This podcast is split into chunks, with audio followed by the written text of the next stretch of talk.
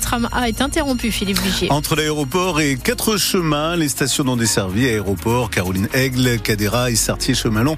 Magnac Soleil, c'est un problème technique hein, qui gêne la circulation de ce tram. Des bus relais sont à votre disposition.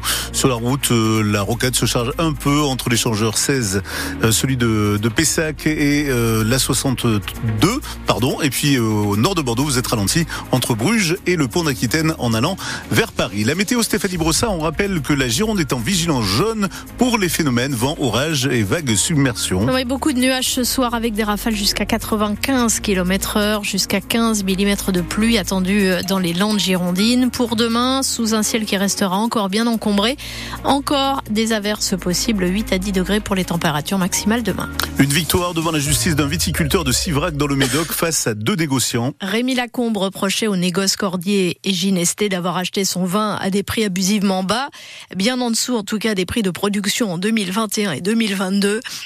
Le tribunal de commerce de Bordeaux condamne aujourd'hui les deux négociants à lui verser 350 000 euros d'amende.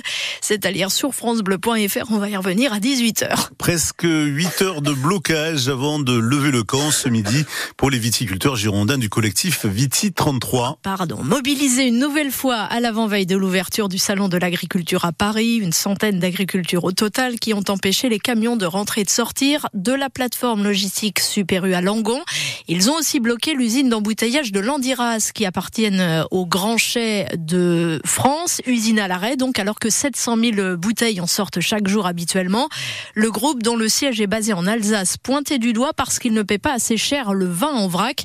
Son patron a pourtant tenté une opération séduction ce matin, comme le raconte Didier Cousinet, le président du collectif Viti 33 et maire de Pion-sur-Garonne. Le grand directeur du Grand Chai de France m'a appelé euh, en m'expliquant qu'il faisait tout pour Bordeaux, que comprenait pas pourquoi on bloquait, qui jouait le jeu à promouvoir l'appellation, qui avait énormément de bouteilles de crément de Bordeaux en vogue en ce moment, effectivement, qui faisait un nouvel apéritif, le Sprit de Bordeaux. Il me proposait euh, dans la matinée une visite euh, du site et euh, nous payer l'apéritif, donc avec ce fameux Sprit. Et à la fin de la conversation, il m'a dit si vous pouviez laisser passer les camions, parce que c'est des milliers de bouteilles qui partent à l'export, ça me fait un manque à gagner. Donc il me caressait le poil dans le sens du dos, et ça marche pas avec moi. Donc faut pas nous prendre pour des cons, excuse-moi le terme, c'est vraiment le cas et ça marche pas avec nous. Mardi, on avait invité le négoce bordelais autour d'une table. Ils ont décliné l'invitation. C'est encore là un pied de nez, euh, du mépris et on continuera jusqu'à ce qu'on obtienne gain de cause. Didier Cousinet avec Jules Brelaz et vous avez les photos de la mobilisation de ce matin à Longo et Landiras sur francebleu.fr. D'autres blocages ne sont pas exclus dans les prochains jours.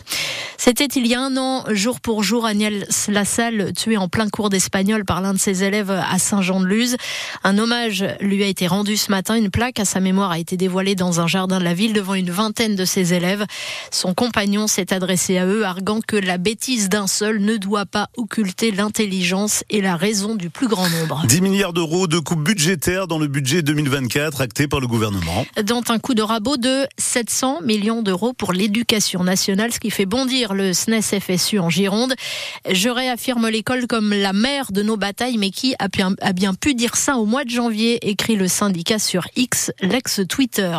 Vous aviez loupé l'expo Tintin au bassin des Lumières à Bordeaux. Elle va revenir aux vacances de Pâques, nous a confié ce matin le patron des lieux dans l'écho d'ici, interview à retrouver sur francebleu.fr. Il annonce également une exposition consacrée au Petit Prince pour les vacances de la Toussaint. Et puis en raison des vents violents, donc avec des fortes rafales euh, attendues jusqu'à ce soir avec la tempête Louis, les parcs et jardins de Bordeaux sont fermés depuis le début de l'après-midi et ce sera le cas jusqu'à demain matin après inspection d'éventuels dégâts, nous dit la mairie sur son site internet.